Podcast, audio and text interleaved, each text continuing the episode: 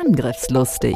IT-Sicherheit für dein Unternehmen. Der Security-Podcast der Go Security. Vertrau nicht blind deinem Antivirenprogramm. Und das erleben wir ja tatsächlich noch. Mit Andreas Wiesler und Sandro Müller. Datensicherung ist die Lebensversicherung eines Unternehmens. Wir haben noch so viele Themen. Sandro und Andreas sind die IT-Sicherheitsexperten in der Schweiz. Mit ihrer Firma Go Security sind sie die Firewall für zig Unternehmen, seit über 20 Jahren schon. Bereit für ein neues Update? Herzlich willkommen bei einer neuen Ausgabe von Angriffslustig. Für euch hinter Mikrofon auch heute wieder Andreas Wiesler und mein Name ist Sandro Müller. Sandro, wenn ich im Internet surfe, dann achte ich immer auf das grüne Schloss, dann kann mir ja nichts passieren. Ja, das ist tatsächlich eine Aussage, die wir immer wieder hören bei Schulungen. Da kann mir ja nichts passieren. Ich habe mal gelernt, ich muss auf das Schloss achten, das im Browser dann kommt. Hm, leider stimmt das nicht ganz, denn trotz diesem Schloss können verschiedene Dinge passieren. Und zwar einmal, ich kommuniziere gar nicht mit dem gewünschten Partner auf der anderen Seite, ähm, von dem ich ausging. Oder eben auf der anderen Seite sind dann Cyberkriminelle. Oder die Webseite ist mit äh, Malware, einem Virus, verseucht. Oder die Webseite auf der anderen Seite täuscht eine falsche Identität vor und so weiter. Aber gehen wir doch mal auf den ersten Punkt ein. Ich kommuniziere nicht mit dem gewünschten Partner. Wenn ich ja oben etwas eintippe, bin ich mir doch sicher, dass ich zum Beispiel bei einer Bank bin. Ich glaube, dazu ähm, schauen wir uns doch mal die Funktionsweise von HTTPS an. Nämlich, wenn du das eintippst, äh, irgendwie www.meinebank.com oder was auch immer, dann spricht man ja von diesem DNS-Namen, also dieses meinebank. irgendwas. Übrigens die, die Folge zu DNS, wenn euch das jetzt nicht sagt, die werden wir euch äh, verlinken in den Show Notes. Ähm, also das erste ist, man gibt diesen Namen ein und der Browser, der kann eigentlich mit dem Namen nichts anfangen. Der muss das also auflösen in eine sogenannte IP-Adresse, das sind Zahlen. Also aus dem Namen macht er Zahlen und mit der Zahlen weiß er jetzt, wo der Server steht. Und dann Andreas. Genau. Äh, ihr könnt euch das wie ein Telefonbuch vorstellen mit Ort, Straße und Hausnummer und dann geht er zu diesem Server. Und wenn ich mit HTTPS komme, wird dann der Server angefragt, ich möchte doch gerne mit dir verschlüsselt kommunizieren. Im ersten Schritt wird dann diese Verschlüsselung ausgehandelt. Da haben wir auch eine spezielle Folge gemacht, was Verschlüsselung überhaupt bedeutet. Da drin werden verschiedene Dinge ausgetauscht, das zeigen wir euch nachher noch ein bisschen genauer. Und dann sendet mir der Server ein Zertifikat. Genau, und mit diesem Zertifikat, da prüft er drei Dinge der Browser. Er prüft mal, steht in diesem Zertifikat denn der DNS-Namen oder Webseitennamen, den ich vorhin eingetippt habe, also www.meinebank.com oder steht da www.meinbank.com oder eben irgendwas Falsches. Dann prüft er die Gültigkeit. Diese Zertifikate haben auch immer ein Ablaufdatum. Ist es überhaupt noch gültig? So wie bei, wenn ihr etwas im, im äh, Supermarkt einkauft, so ein Ablaufdatum ist auch dort. Und dann prüft er noch den sogenannten Zertifizierungspfad. Das, damit kann er eigentlich prüfen, wer hat dieses Zertifikat denn ausgestellt. Wenn, wenn das jeder einfach so ausstellen könnte, wäre das natürlich nicht so gut.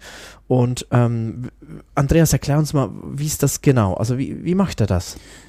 Genau, in meinem Programm bei meinem Computer sind sogenannte vorinstallierte Zertifikate, die vertrauenswürdigen äh, Stammzertifizierung stellen. Da muss ich mich nicht drum kümmern. Da gibt es weltweit ganz viele Firmen, und damit diese Firmen nicht äh, bei jedem Computer das selber installieren müssen, übernimmt dann das der, der Anbieter, zum Beispiel Microsoft äh, oder Apple, und installiert diese Stammzertifikate bei mir auf dem Gerät. Also das ist eigentlich so wie ein Passbüro, oder? So ähnlich. Das ist einfach nicht staatlich organisiert, äh, deshalb stimmt das Passbüro vielleicht nicht so ganz, aber es ist wie ein Passbüro und da gibt es mehrere auf der Welt. Genau, und wenn ein neuer Anbieter dazukommt, muss er sehr aufwendige Kontrollen durchlaufen, bis dieses äh, Stammzertifikat dann auch auf meinem Rechner installiert wird. Das dauert dann schon ein, zwei Jahre, bis da alle Tests durch sind. Mhm. Und dieses Passbüro stellt dann quasi Ausweise aus oder diese Ausweise, das sind dann eben die Zertifikate, die mir die Webseite oder der Webserver genau genommen äh, eigentlich ausliefert. Genau. Du hast die Bank erwähnt. Das heißt, die, meine Bank ist zu so einem Anbieter hingegangen und hat gesagt, schau mal, das ist mein Ausweis. Und die Gegenstelle überprüft dann das und macht den Stempel drauf. Ich habe das kontrolliert. Und ich bekomme dann dieses gestempelte Dokument wieder zurück und lege das auf meinem Server ab. Und jetzt ist ja die Frage, warum ist dieser doch eher komplizierte Prozess denn so wichtig? Ja, der ist eben deshalb so wichtig, damit ich nicht einfach ein Zertifikat ausstellen kann für mich und oder eben, nee, für mich geht ja noch, aber dass ich eben nicht eins ausstellen kann für meinebank.com und sagen kann, das stimmt dann schon und dein Browser akzeptiert das. Nee, da muss eben das passieren, dass dein Browser sagt, was? Nee, da stimmt was nicht. Und damit das passiert, ähm, ist dann eben meine Zertifizierungsstelle, mein Passbüro eben nicht eingetragen und ähm, entsprechend gibt es eine Fehlermeldung. Man sieht das oft bei Firmen, wenn sie selber so Zertifikate ausstellen. Das kann man machen. Und ich rufe dann interne Seite auf und komme eine Fehlermeldung über, dass das Zertifikat von einer nicht vertrauenswürdigen Stelle kommt. Mhm. Und genau das sollte man verhindern, dass die Benutzer das nicht äh, lernen. Ah, im Büro muss ich dann klicken, okay, sondern in der Regel muss wirklich da immer sein, ich breche die Verbindung ab. Genau, es könnte ja immer sein, dass irgendwo jemand dazwischen ist, dass ihr umgeleitet werdet, was auch immer. Und deshalb, und das ist vielen gar nicht so bewusst, also das grüne Schloss oder eben HTTPS, da habt ihr eigentlich zwei Hauptnutzen davon. Hauptnutzen 1 ist das, was man kennt, die Verbindung ist verschlüsselt von mir bis zu diesem Server, bis zu meinebank.com. Äh, der zweite Nutzen ist nun, dass ich auch sicher sein darf, zumindest ziemlich sicher, sage ich jetzt mal, dass auf der anderen Seite auch meinebank.com ist und nicht irgendjemand anders. Zwei Dinge vorausgesetzt. Erstens, ich habe mich nicht vertippt und zweitens, ich habe keine Zertifikatsfehlermeldung ignoriert. Und ich denke, gerade das mit dem Vertippt ist ein, ein wichtiger Punkt. Aber wer gibt schon noch selber Links ein? Sondern oft klicken wir irgend äh, in einer E-Mail drauf oder wir haben eine Homepage. Ähm, hier finden Sie die Hilfe, klick hier und dann komme ich auf so eine Seite und dann kommt genau das, stimmt diese Adresse wirklich. Und darum möchten wir euch noch weitere von diesen potenziellen Problemstellen zeigen. Genau, weil es ist ja, wir haben ja angefangen mit, nee, es ist eben nicht einfach sicher. Jetzt haben wir mal die Sicherheit aufgezeigt und ihr sagt vielleicht, ja, dann ist es ja trotzdem sicher. Was ist denn jetzt das Problem? Ähm, also äh, klar, die ersten haben wir schon erwähnt, aber ähm, ich kann ja diesen Prozess auch mit irgendwo www. Äh, ich kriege jetzt ein Virus.com durchziehen. Also die Seite gibt es nicht oder ich denke, die gibt es nicht, aber irgendeine Seite, die eben äh, verseucht ist, wo ich irgendein Virus bekomme oder was auch immer. Und das ist äh, wichtig zu wissen. Diese Zertifikatsherausgeber verdienen natürlich Geld mit diesen Zertifikaten. Und die tiefste Stufe, die gemacht wird, ist nur überprüft, gibt es diese Webseite auch. Und dann kann natürlich auch ein Hacker irgendeinen Domainnamen wählen. Wenn das nicht so geschickt geprüft wird, dann bekomme ich dieses Zertifikat. Und ihr kriegt auf dem Browser keine Fehlermeldung. Ihr kriegt ein Schloss, es steht, es ist verschlüsselt, alles ist sicher, es ist auch verschlüsselt und die Gegenstelle ist auch authentifiziert, aber wenn ihr halt auf, auf äh, ich brauche jetzt einen Virus.com äh, drauf geht, dann kriegt ihr auch euren Virus. Halt verschlüsselt. Genau, die Verbindung ist sicher. ja, da, was, das, was ich vorhin schon angesprochen habe mit dem Vertippen, wie schnell ist das passiert? Ein Buchstabendreher. EI wird zu IE und das wissen natürlich auch die Hacker und organisieren genau geschickt solche Adressen. Oder wenn ich dann nicht genau schaue in einem Link und diesen Buchstabendreher ist auch drin, dann bin ich halt am anderen Ort. Und wie vorhin gerade erwähnt, kann es sein, dass ich so ein Zertifikat von einer offiziellen Stelle auch bekommen habe. Und es gibt doch so bei vielen Menschen so ähm, Buchstabenkombinationen, die sie immer falsch schreiben. da muss man sich richtig äh, mal üben daran, dass das geht, aber irgendwie so, die kommen immer falsch. Und das ist gefährlich. Und du hast es auch vorhin schon erwähnt, Andreas, auf einen bösen Link klicken. Also es ist halt auch so, ja, wann gebe ich schon noch etwas ein? Meistens ähm, habe ich eine Startseite und klicke mich da weiter und weiter und da äh, hier rauf und darauf und wenn ich nicht mehr weiß, wo wollte ich hier hin, da habe ich doch noch eine E-Mail mit dem Link, dann komme ich wieder dahin. Also vieles klicke ich einfach auf einen Link und auch dort kann es sein, ja, der Link, das geht halt auf eine Webseite, die jetzt ich nenne es mal ganz plakativ, böse ist. Und das kann trotzdem verschlüsselt sein, da kann trotzdem äh, die, die Gegenstelle authentifiziert sein, halt einfach mit jemandem, der nichts Gutes will. Hack to go. Hack to go. Früher hat man gesagt, wenn HTTP steht, bei, bis vorsichtig, nur HTTPS. Seit Google damit angefangen hat, Seiten, die nicht HTTPS sind, abzustrafen in den Suchresultaten, haben alle irgendein Zertifikat. Also diese Unterscheidung zwischen HTTP und HTTPS kann man heute nicht mehr machen. Eigentlich alles, was ihr heute ansurft, ist HTTPS. Ein weiterer wichtig oder eine weitere wichtige Problemstelle ist auch, wir sagen ja, dann ist es verschlüsselt. Stimmt. Es heißt aber noch lange nicht, dass das sicher verschlüsselt ist, oder Andreas? Genau, die Verschlüsselung, die hat eine lange History und immer wieder äh, sind Schwachstellen bekannt worden oder ein Rechner ist wieder schneller geworden und kann eine bestimmte Art von Verschlüsselung in einer nützlichen Frist knacken. In nütz nützlichen Frist sage ich in einer sehr, sehr weniger Zeit, Minuten, vielleicht eine Stunde.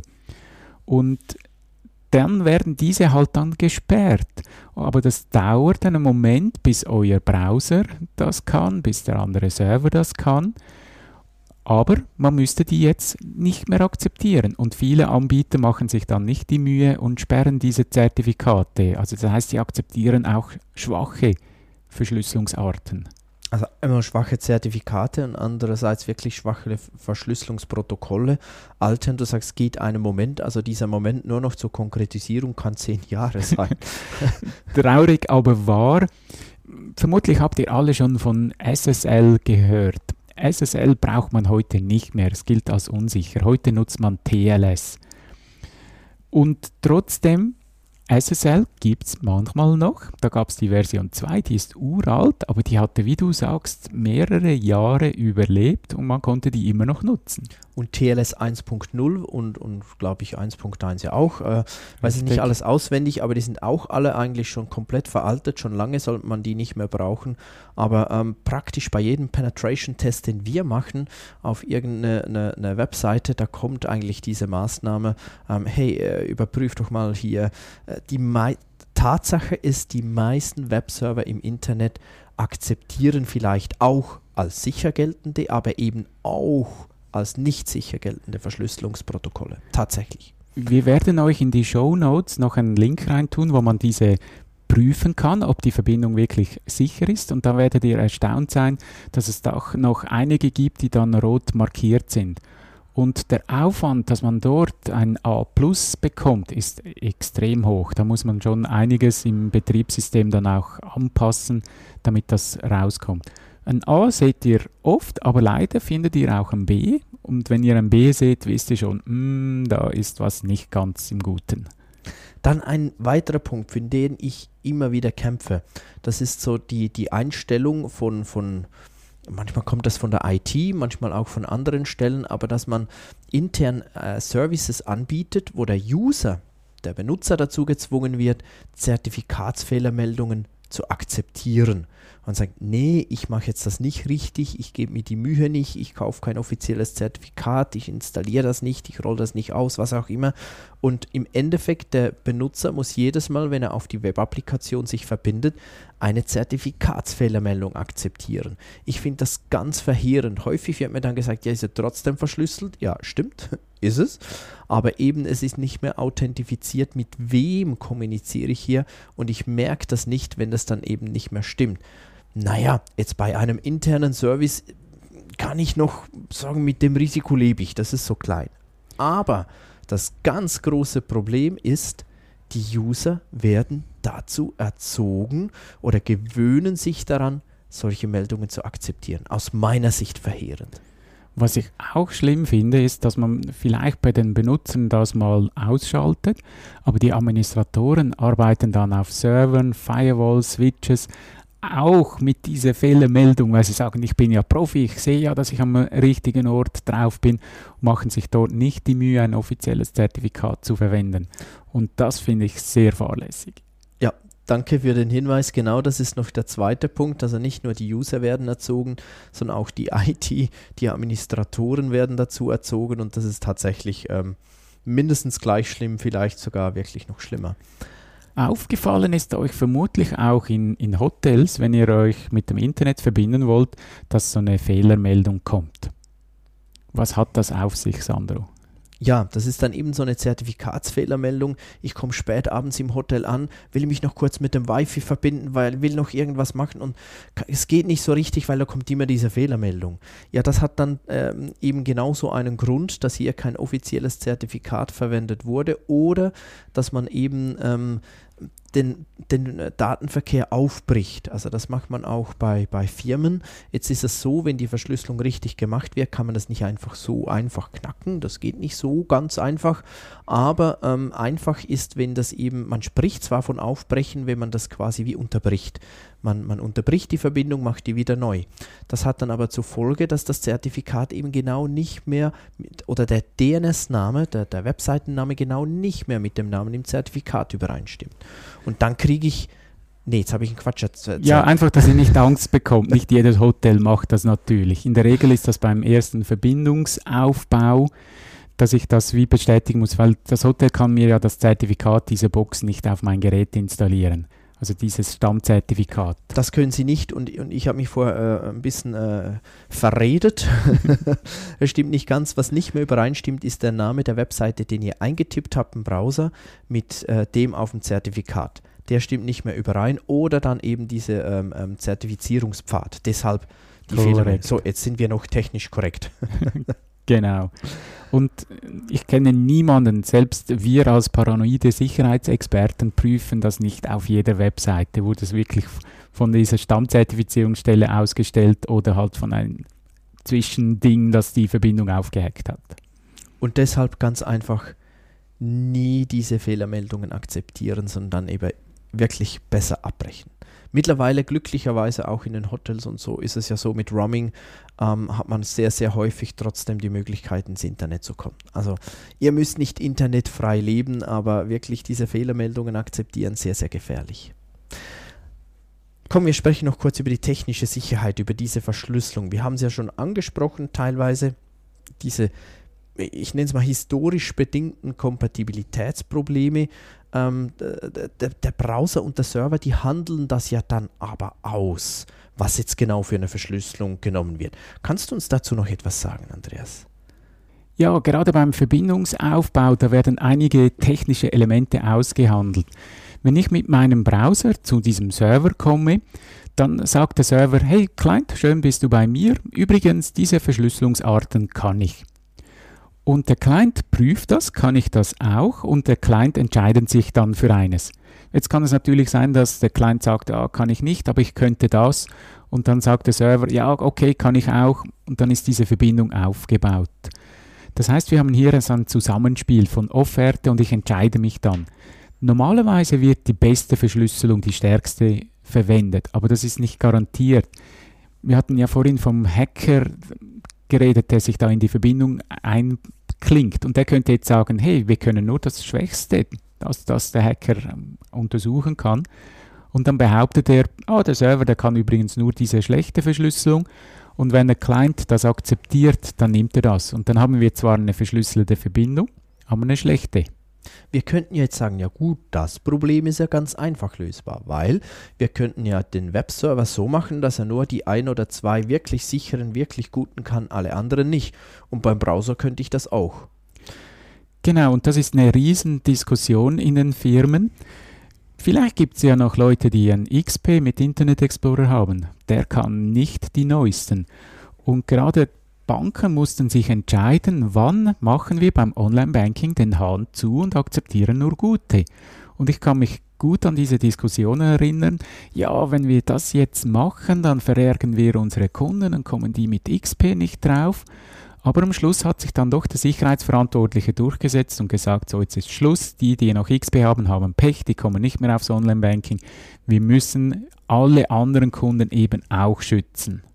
Trotzdem auch dort, man nimmt dann die ganz, ganz, ganz üblen raus, aber die so nicht ganz so guten lässt man ja trotzdem meist drin, eben auch bei einem Webshop oder so. Ich will ja, dass alle kaufen können Richtig. und nicht nur die, die äh, das neueste Betriebssystem äh, und so weiter haben.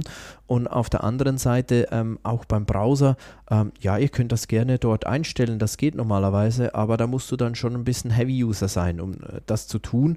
Ähm, was ihr aber tun könnt, ist natürlich, dass ihr immer das aktuellste System, die aktuellsten Browser verwendet, ähm, weil dann können die wenigstens das Neueste. Ich denke, das ist so das, was ihr tun könnt. Richtig, und wenn ihr Serveradministrator seid, überlegt euch wirklich, wollt ihr schlechte Schlüssel noch anbieten, äh, Verschlüsselungsprotokolle. Meine Erfahrung zeigt, dass ihr einen ganz, ganz kleinen Teil ausschließt. Aber ich sage, das ist so ein Erziehungsaufwand. Äh, solche Leute muss man zu ihrem Glück zwingen, dass sie dann auch wirklich aktuelle, sichere Protokolle verwenden. Und das Problem ist ja immer, ich gefährde alle wegen Einzelnen. Richtig. Überlegt es euch selbst, was ihr denkt, ist richtig. Schreib dir das auf die Festplatte. Nutze immer einen aktuellen Browser. Vorsicht beim Eintippen von Webseitennamen, dass das dann auch stimmt. Passt bei Links auf. Schaut immer zweimal, ist das richtig geschrieben, stimmt der Name, der da drauf steht. Und das aller, aller Wichtigste, Zertifikatsfehlermeldungen nie, nie, nie, nie, nie ignorieren. Wirklich nie. Nie. Vielen Dank, dass ihr auch heute wieder mit dabei wart. Falls ihr es noch nicht gemacht habt, abonniert uns, dann bekommt ihr jede neue Folge mit. Wir freuen uns auch immer über Bewertungen. Wenn ihr irgendwelche Fragen habt, sendet uns die. Wir beantworten die auf LinkedIn und freuen uns natürlich jetzt schon wieder auf die nächste Ausgabe. Bis bald. Tschüss. Tschüss. Angriffslustig. IT-Sicherheit für dein Unternehmen. Der Security Podcast der Go Security. Wie schütze ich mich vor Cyberkriminellen? Welche Passwörter sind sicher? Und was kann passieren, wenn ich gehackt werde? Bleib dran, abonniere jetzt den Podcast. Mehr Antworten gibt es in den nächsten Folgen mit Andreas Wiesler und Sandro Müller. Weitere Updates und Tipps auf gosecurity.ch.